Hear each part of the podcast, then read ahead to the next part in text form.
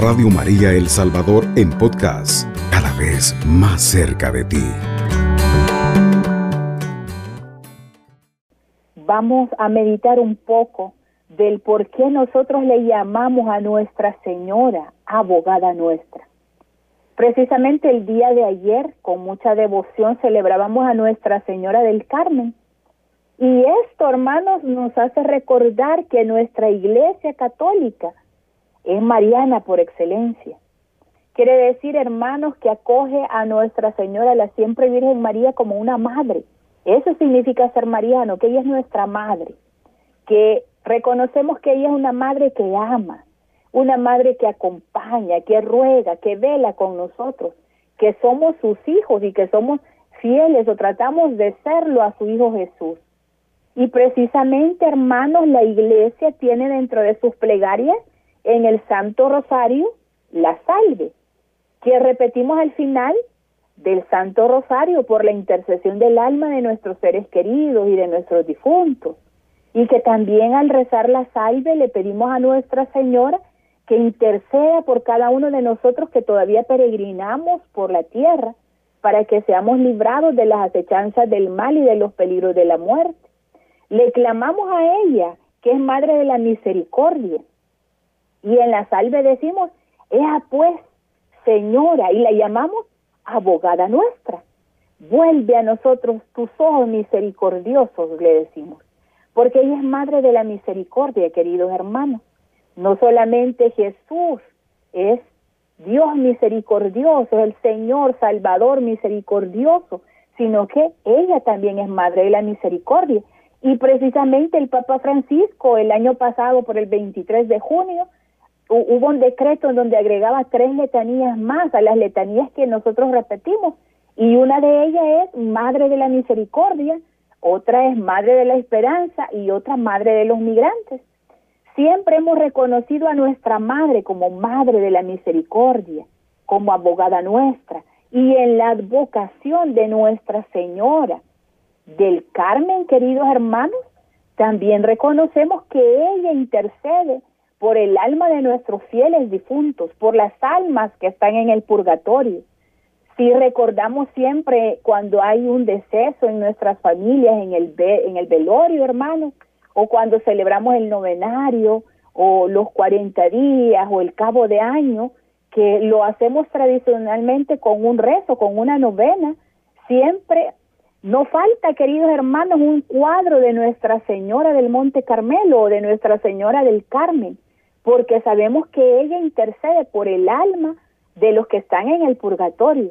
Y hay una oración que se repite a ella con mucha devoción, que dice más o menos así, piadosa Madre del Carmelo, protectora de todos los que sufren y de quienes se purifican para participar en el gozo celestial, escucha nuestras oraciones. Te encomendamos a nuestros hermanos ya fallecidos y a todas las benditas almas del purgatorio. Y le pedimos ahí, queridos hermanos, en esta oración, que interceda ante su Hijo Jesucristo, nuestro Salvador, para que sea con ellos juez misericordioso y les perdone las culpas que en su fragilidad cometieron. Y así, queridos hermanos, nos acogemos a ella para que ruegue por nuestros seres queridos difuntos y por el alma de los que están en el purgatorio. Cuando alguien muere, puede ir al cielo, puede ir al infierno o puede ir al purgatorio. Y si va al purgatorio, queridos hermanos, para nosotros rezar por ellos ayuda en ese proceso de purificación de su alma. Y asimismo, el perder a un ser querido es muy doloroso, aquellos que en algún momento lo hemos experimentado, al poder rezar a nuestra madre, al pedir que sea ella nuestro consuelo, nos ayuda a disipar el dolor y a purificarnos, ¿verdad? Eh, con esa con ese ofrecimiento que tenemos hacia ella, rogando que también ella ruegue por el alma de nuestros seres queridos.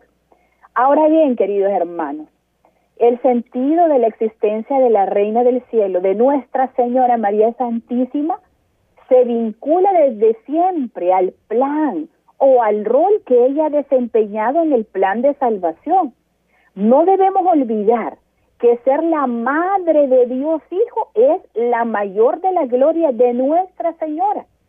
Pero ¿cuál es el preciso lugar que Dios le ha dado después del nacimiento de su Hijo Jesús?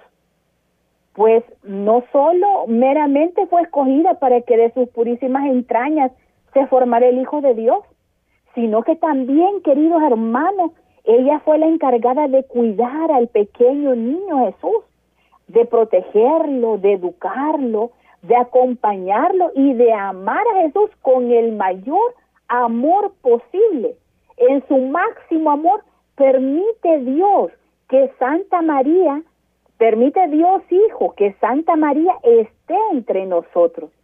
Su Hijo Jesús nos sorprende extremadamente con ese amor tan grande que tiene a cada uno de nosotros, que nos la comparte, que nos la entrega como madre, ya que esa vocación trasciende hasta nuestros tiempos. Desde el momento en aquel que ella está al pie de la cruz y él le dice a su madre, ahí tienes a tu hijo, y luego le dice al discípulo amado, ahí tienes a tu madre. Desde ese momento, los que nos reconocemos como el discípulo amado, reconocemos que ella es nuestra madre. Reconocemos que podemos acogernos a ella en las diferentes advocaciones que existen y rogar por una necesidad, rogarle por protección, rogarle porque suscite por sus ruegos en nuestro corazón un amor especial, un amor, una entrega, una perseverancia a su Hijo Jesús, que seamos fieles a Él. Entonces, como hijos de Nuestra Señora, nos sabemos acogidos a ella con ese amor infinito de madre. Podemos decir que a través de las diferentes advocaciones, que a través de las apariciones o los mensajes o donde ella se presente, queridos hermanos, el llamado es a la conversión y a la entrega a su Hijo Jesús. Ella no busca en ningún momento gloria para ella, sino que simplemente nos dice a cada uno de nosotros que hagamos lo que su Hijo nos pide. Podemos decir, queridos hermanos, que donde Santa María pone su pie, ella mueve multitudes como un signo particularmente mariano, cubriera nuestros tiempos, pudiéramos decir.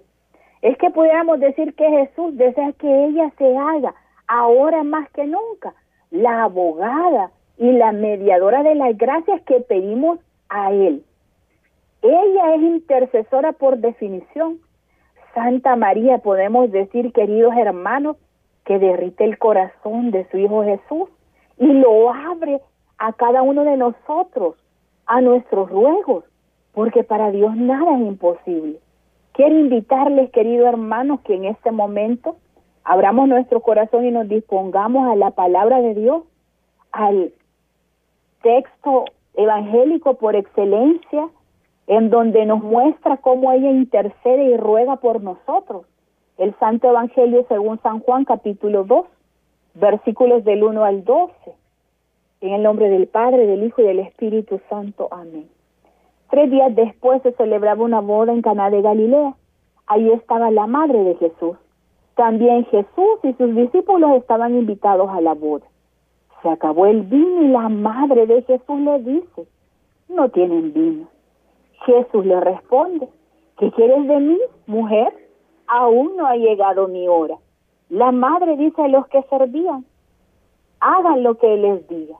Había ahí seis tinajas de piedra destinados a los ritos de purificación de los judíos con una capacidad de 70 a 100 litros cada una. Jesús les dice, llenen de agua las tinajas. Las llenaron hasta el borde.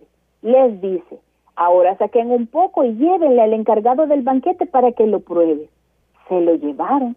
Cuando el, encargado del banquete probó el agua convertida en vino sin saber de dónde procedía, aunque los servidores que habían sacado el agua lo sabían, se dirige al novio y le dice, todo el mundo sirve primero el mejor vino y cuando los convidados están algo bebidos, sacan el peor. Tú, en cambio, has guardado hasta ahora el mejor vino.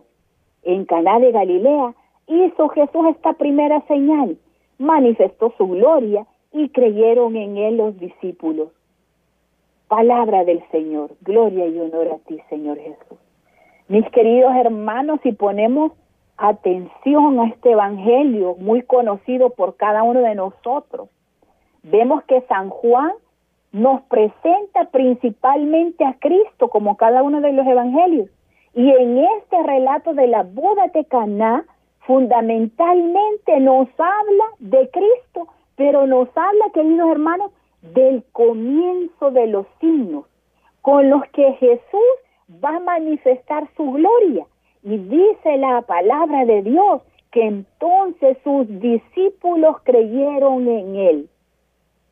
Pero en este primer signo, queridos hermanos, es significativa la presencia de María Santísima.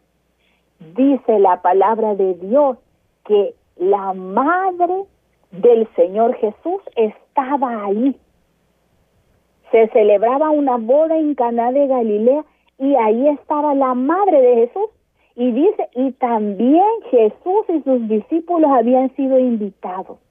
Queridos hermanos, lo que es significado es que en primer lugar estaba invitada la madre de Jesús. Y ahí a donde ella estaba, estaba Jesús. Entonces, cuando ella le presenta cuál es la necesidad, cuando ella le manifiesta cuál es la necesidad, de todos es muy conocido la respuesta de Jesús.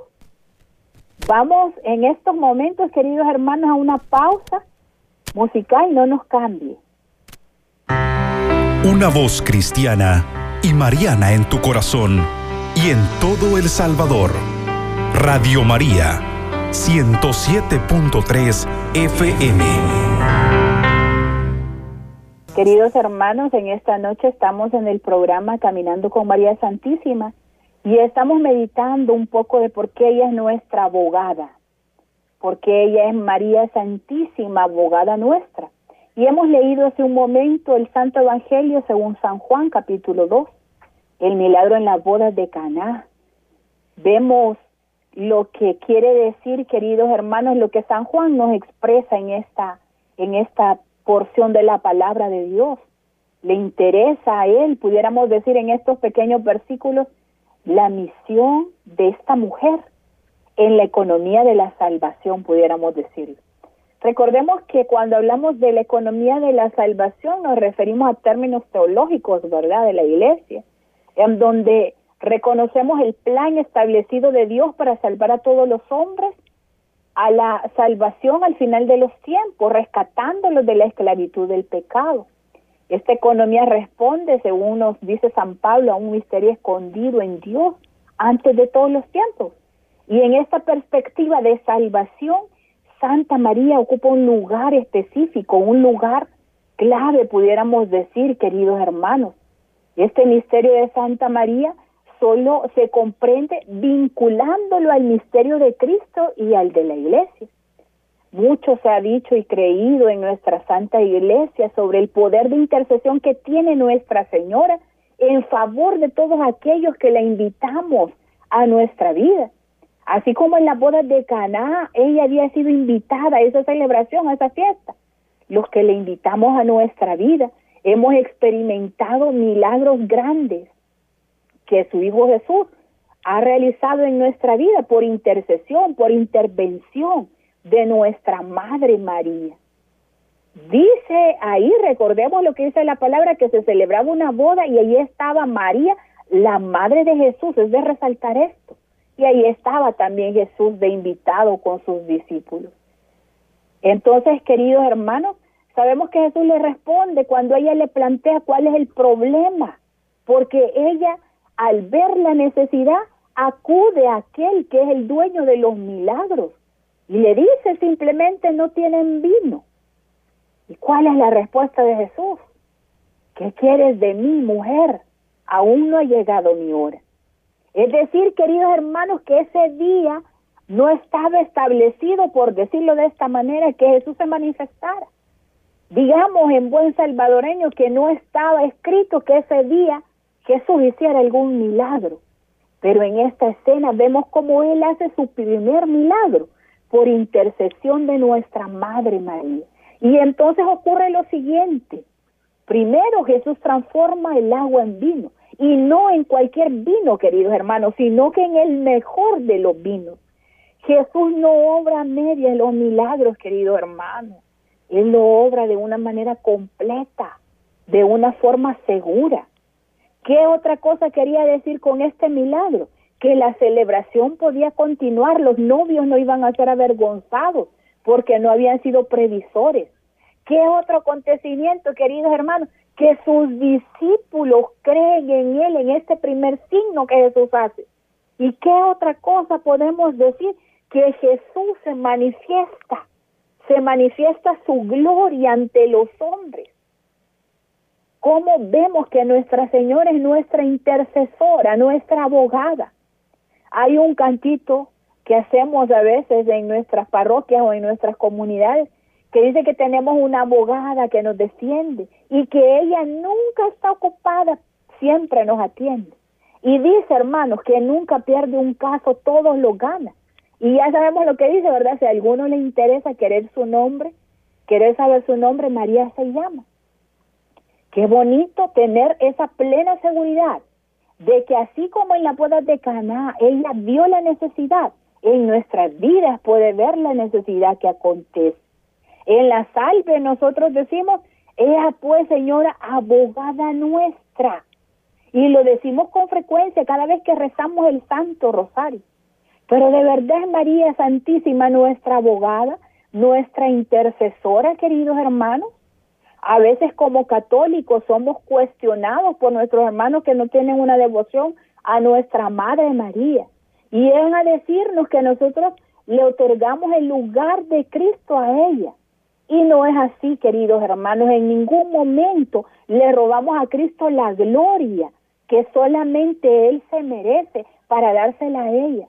No hay duda, queridos hermanos, Jesucristo es el único mediador, esta palabra es clave, entre Dios y entre los hombres. Este es un título intransferible. Solo Él nos ha dado la salvación. Él es el que nos ha redimido y ha pagado la deuda de pecado que pesaba sobre cada uno de nosotros. Él ha abierto para nosotros, para la humanidad entera, la puerta de los cielos que habíamos cerrado con nuestro pecado, queridos hermanos. No podemos nosotros quitarle a Él ese mérito que por ser el unigénico, el unigénito Hijo de Dios le corresponde. Ahora bien, el Concilio Vaticano II nos regala algo importante como doctrina de la Iglesia, algunas palabras inolvidables en la Constitución dogmática Lumen Gentium, desde el numeral 60 al 62, sobre este aspecto de cómo a veces nosotros decimos que también María Santísima es mediadora. Y dice en el numeral 60, uno solo es nuestro mediador entre Dios y los hombres, el hombre Cristo Jesús que se entregó a sí mismo para la redención de todos. dice el, la Constitución, sin embargo, la misión maternal de María para con los hombres y con la humanidad, óigase bien, no oscurece ni disminuye en modo alguno la mediación única de Cristo. Antes bien sirve para demostrar su poder, pues todo el influjo salvífico de la Santísima Virgen sobre los hombres no dimana de su necesidad ineludible, sino del divino beneplácito y de la superabundancia de los méritos de Cristo, pues se apoya en la mediación de éste. Los méritos que María tiene, mis queridos hermanos, son por su Hijo Jesús. Al principio decíamos que la mayor gracia que María Santísima tiene es de ser la madre de Jesús. Es decir, según esta, este numeral, la intercesión de María Santísima, la mediación que ella nos da, se apoya y se fundamenta en la mediación de Cristo frente a Dios. Podemos decir que si Jesús es el mediador entre Dios y los hombres, María Santísima es la mediadora entre su Hijo Jesús y la humanidad, depende de los méritos de su Hijo Jesús y lejos de impedir la unión inmediata de los creyentes con Cristo, queridos hermanos, la fomenta. Si nosotros somos el cuerpo de Cristo, si Cristo es la cabeza, María es el cuello que nos une a Él.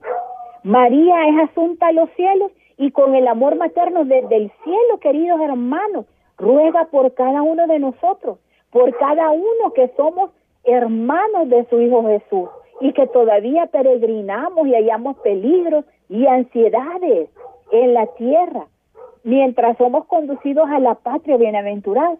Por esa razón a Santa María la invocamos en muchas ocasiones como abogada, como auxiliadora, como socorro, como mediadora, queridos hermanos, sin quitarle en ningún momento a Jesús los méritos que solamente Él como nuestro Señor, como nuestro Salvador, como nuestro Redentor tiene, porque Él es el único que nos lo ha dado, la salvación eterna. En el numeral 62 dice también que la maternidad de María Santísima en la economía de la gracia perdura sin cesar desde el momento en el que ella dijo al ángel, hágase en mí como ha dicho desde el fiat en la anunciación, y que ella mantuvo sin vacilar aún cuando estaba al pie de la cruz, querido hermano, en medio de las circunstancias más difíciles, en medio del dolor por ver a su hijo crucificado, ella se mantuvo firme haciendo la voluntad del Padre. Esa maternidad divina en el plan de salvación de Dios a la humanidad se mantiene firme por cada uno de nosotros, participa ella en ese plan de salvación. Por lo demás, el texto conciliar se refiere al contenido del título de mediadora cuando afirma que María, queridos hermanos, continúa procurándonos con su múltiple intercesión los dones de la salvación eterna. Ella que es todo amor, así como su Hijo es todo amor, así como Dios es todo amor, no ha de querer que ninguno se pierda. Ha de querer, queridos hermanos, la salvación para todos, para cada uno de nosotros. Vemos como una mamá, una madre en la tierra, cuando su hijo se tarda en llegar, algunas horas se retrasa, empieza a bajar a todos los ángeles y los santos, rogando, intercediendo porque su hijo llegue con bien. Aquellas mamás que ven que sus hijos parten a otros países, que van buscando satisfacer la necesidad del empleo o lo que sea. Queridos hermanos, vemos como ella ruega, intercede ante Dios para que su hijo esté con bien. Así nuestra Madre Santísima intercede por cada uno de nosotros para que nos mantengamos firmes en la fe, para que siempre, así como les dice a los servidores en las bodas de Cana, hagan lo que Él les dice, también nosotros lo podamos hacer. ¿Qué es un mediador? Un mediador es quien está entre dos o más personas ofreciendo su persona para ser como de puente entre ellas sobre todo si están en un conflicto, podemos decir. Cristo es nuestro mediador por excelencia porque habíamos perdido nosotros la salvación y la gracia por el pecado de Adán y Eva. Pero Dios en su infinito amor nos manda a su único Hijo para que en Él encontremos la salvación. Y decía antes que se abra la puerta de los cielos, que había sido cerrada. Jesús es el mediador de nuestros pecados. Él es el mediador sacerdotal por nuestros pecados y nos ha redimido con la muerte en la cruz y con toda su sangre en un eterno sacrificio. Podemos decir, queridos hermanos, que intercesor, ahí vemos una palabra diferente, si lo buscamos en un diccionario es alguien que habla en favor de otra persona para conseguir un bien o librarlo de un mal. Es alguien que pide por una acción o por un favor. María Santísima le decimos que ella es nuestra intercesora. Jesús decimos que Él es nuestro mediador. Sin embargo, queridos hermanos, María Santísima, ella se entregó completamente sin reservas al plan que Dios le plantea en la Anunciación. Desde el momento en que el ángel le dice que ella será la madre del Salvador, ella se entrega completamente a ese plan.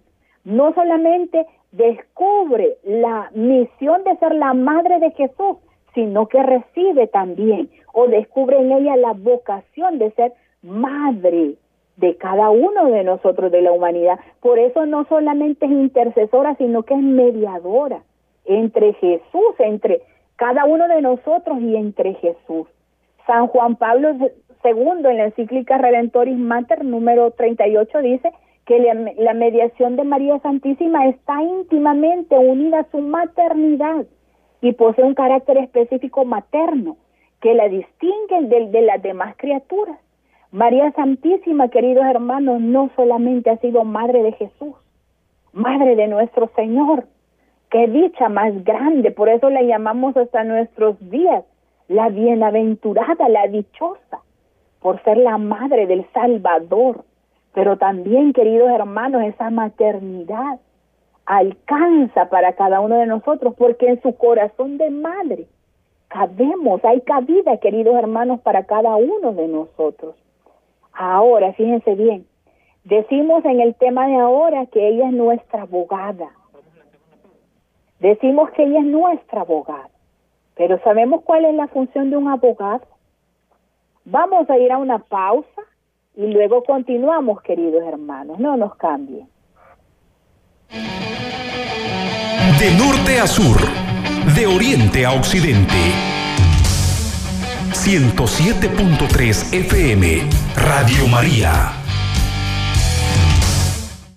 Queridos hermanos, continuamos en esta hora en su programa Caminando con María Santísima y estamos reflexionando un poco del por qué nosotros le llamamos abogada nuestra. Eh, antes de irnos a la pausa les preguntaba cuál es la función de un abogado y podemos decir que es alguien que toma una causa o una situación o un problema en sus manos y este la lleva a un tribunal donde está el juez, la defiende con todo lo que conoce de leyes con el fin de obtener el beneplácito o el beneficio, podríamos decir, para el que está defendiendo, ¿verdad? Con el fin de arrancar al juez un fallo favorable para su cliente. Si Santa María es abogada nuestra, queridos hermanos, ¿Tiene ella o no el poder ante Dios, ante su Hijo Jesús, pues, para arrancarnos lo que estamos pidiendo, para que el justo juez falle a nuestro favor? Claro que sí, queridos hermanos. Claro que sí, queridos hermanos. La fuerza de la intercesión de María Santísima radica en que es la madre de Jesucristo y la madre nuestra. En las bodas de Caná no estaba determinado que ese día hubiera un milagro. Dice la palabra de Dios que Jesús le dice, ¿qué quieres de mi mujer? Aún no, no ha llegado mi hora. Quiere decir que no estaba establecido que ese día hubiera milagros. Pero queridos hermanos, Jesús siendo el Hijo de María Santísima, no estamos diciendo que Él le obedece completamente y que Él va a hacer lo que ella diga sino que ella acude en la necesidad de aquellos que son sencillos, de aquellos que se acogen a ella como madre. Y entonces ella va y le pone la necesidad.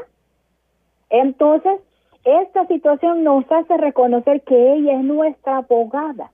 Nos hace reconocer, queridos hermanos, que podemos acudir ante ella y decirle que nos ayude a rogar cuando ya no tenemos más palabras o aún que las tengamos que ella le presente esa necesidad a su Hijo Jesús y de acuerdo a su santísima voluntad, la voluntad de Jesús, que siempre busca lo mejor para nosotros, se concederá lo que hemos pedido. Jamás hemos dicho que jamás podemos comparar una criatura con el Verbo encarnado, con el Redentor Jesucristo. Pero así como el sacerdocio de Cristo es participado tanto por los ministros sagrados como por la bondad de Dios, y que se difunde de distintas maneras sobre las criaturas, así también la mediación y la intercesión única del Redentor no excluye, sino que suscita en las demás criaturas las diversas clases de cooperación y participación de la única fuente. Antes les decía, como una mamá cuando su hijo se tarda empieza a pedirle a Dios que su hijo llegue con bien, que no haya tráfico, que no haya problema, que se lo guarde, que se lo cuide. Ahí esa madre está rogando, está intercediendo por que su hijo llegue a salvo ante Jesús. Así María Santísima desempeña ese papel de madre por toda la humanidad ante Jesús.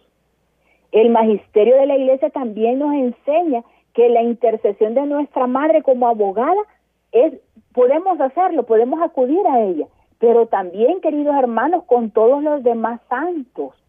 Por eso a veces nosotros somos atacados, como antes decía, porque le rogamos a San Francisco de Asís, le pedimos a San Martín de Porres, le pedimos a San Juan Bosco, a San Juan Pablo II, le pedimos también a Monseñor Romero. ¿Qué estamos haciendo? Pidiéndoles a ellos que rueguen por la necesidad que hay en nuestra vida, por la necesidad que tenemos. Ahora bien, eh, vamos a retomar la cita de Primera de Timoteo 2, pero lo vamos a leer desde el versículo 1 hasta el 6, porque a veces solo se toma el versículo 5 y por ahí a veces nos atacan. Y dice en el versículo 1, ante todo recomiendo que se hagan peticiones, oraciones, súplicas y acciones de gracias por todos sin distinción de personas, por los reyes y todos los gobernantes, para que podamos llevar una vida tranquila y en paz, con toda piedad y dignidad. Esto es bueno y agrada a Dios nuestro Salvador, pues Él quiere que todos los hombres se salven y lleguen al conocimiento de la verdad. Versículo 5. Dios es el único y único también es el mediador entre Dios y los hombres, el hombre Cristo Jesús, que en tiempo fijado dio testimonio, se entregó para rescatar a todos. Pero también la palabra de Dios nos dice en el versículo 1, San Pablo, ante todo recomiendo que hagan peticiones. ¿A quiénes nos está diciendo? A nosotros, hermanos, que roguemos, que intercedamos. No solamente nuestra madre, no solamente los santos, también nosotros podemos interceder por otros. El, en la carta de Santiago capítulo 5 y versículo 16 dice que la oración del justo tiene poder. En Romanos 15:30 dice, le ruego hermanos en nombre de nuestro Señor Jesucristo y por el amor del Espíritu Santo que luchen conmigo intercediendo ante mí, ante Dios por mí. ¿Cuántas veces a nosotros se nos ha pedido que llevemos en oración a alguien, a un hermano, a un amigo, a nuestra propia familia, y lo llevamos en oración? Recordemos algunos pasajes bíblicos que nos hablan de, de cómo, de los intercesores, los amigos del paralítico que hicieron un boquete en el techo para poder meterlo ahí porque no podía. Ellos tenían esa intención, intercedieron por él. El centurión intercedió por su esclavo enfermo, la mujer cananea por su hija que tenía un demonio. Y así, queridos hermanos, y retomo la palabra de Dios en Santiago 5, 16 que dice, la oración del justo tiene poder. ¿Quién más que Santa María, queridos hermanos, que ha sido la libre de pecado, la toda pura, la toda sin mancha? ¿Cómo no podemos acogernos a ella en cada momento de necesidad?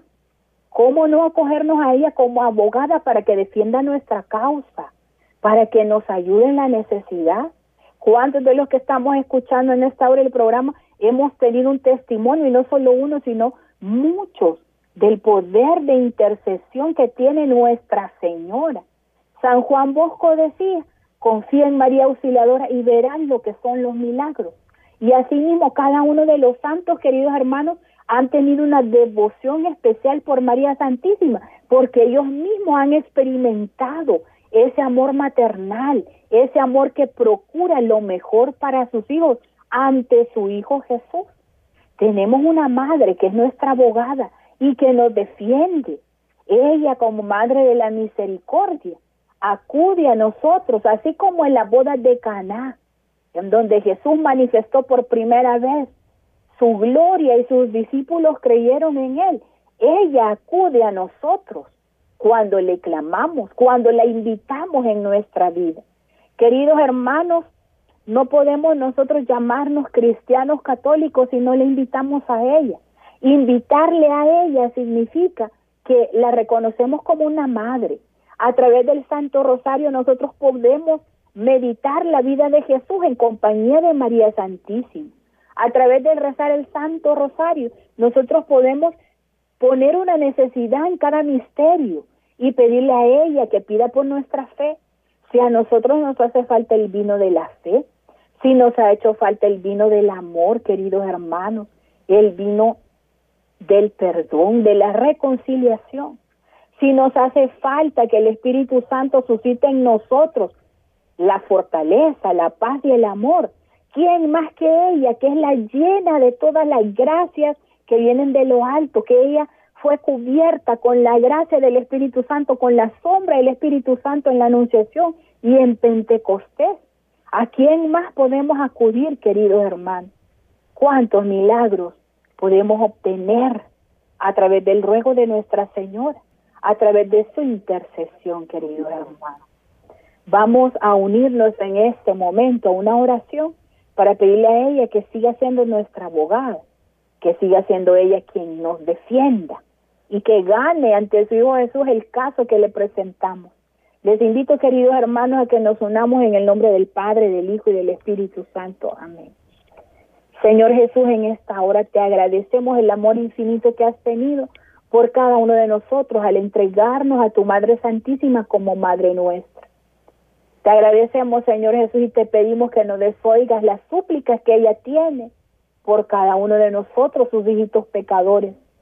Señor Jesús, atiende la necesidad, así como atendiste la necesidad en las bodas de Caná a petición de Nuestra Señora, de tu Madre Santísima. Atiende, Señor Jesús, las necesidades que ahora te presentamos. Virgencita María, te presentamos a ti las necesidades que hay en nuestro corazón, las necesidades que todas madres que están escuchando este programa tienen por sus hijos, por aquellas esposas, por sus esposos o esposos por sus esposas por aquellos que tienen una necesidad de un empleo, de una situación que se les resuelva, por aquellos que les han desahuciado por una enfermedad, por aquellos que están al borde de la muerte, Reina del cielo. Tú que eres la madre, la intercesora por excelencia, ruega por nuestras necesidades. Aquellos que estamos esperando una, una resolución favorable en el trabajo, Señora del cielo, ruega por esa necesidad. Ayúdanos, Madre bendita, a mantenernos la fe si nos hace falta el vino de la fe, del amor, del perdón, de la perseverancia, Virgencita María. Ruega por ese vino que nos hace falta y que así como en las bodas tu Hijo nos convierta esa necesidad en el mejor de los vinos, como dice su palabra. Gracias, Madre de Dios, porque nos acompañas. Te pedimos que nos guardes en tu corazón inmaculado, porque nada nos hará falta Tú que eres la madre del verdadero Dios por quien se vive. Gracias te damos, Señor Jesús, por tu amor infinito, por tu misericordia y por tu bondad. Nos abandonamos a ti porque no sabemos cómo, Señor, pero tú vas a resolver todo lo que te hemos pedido.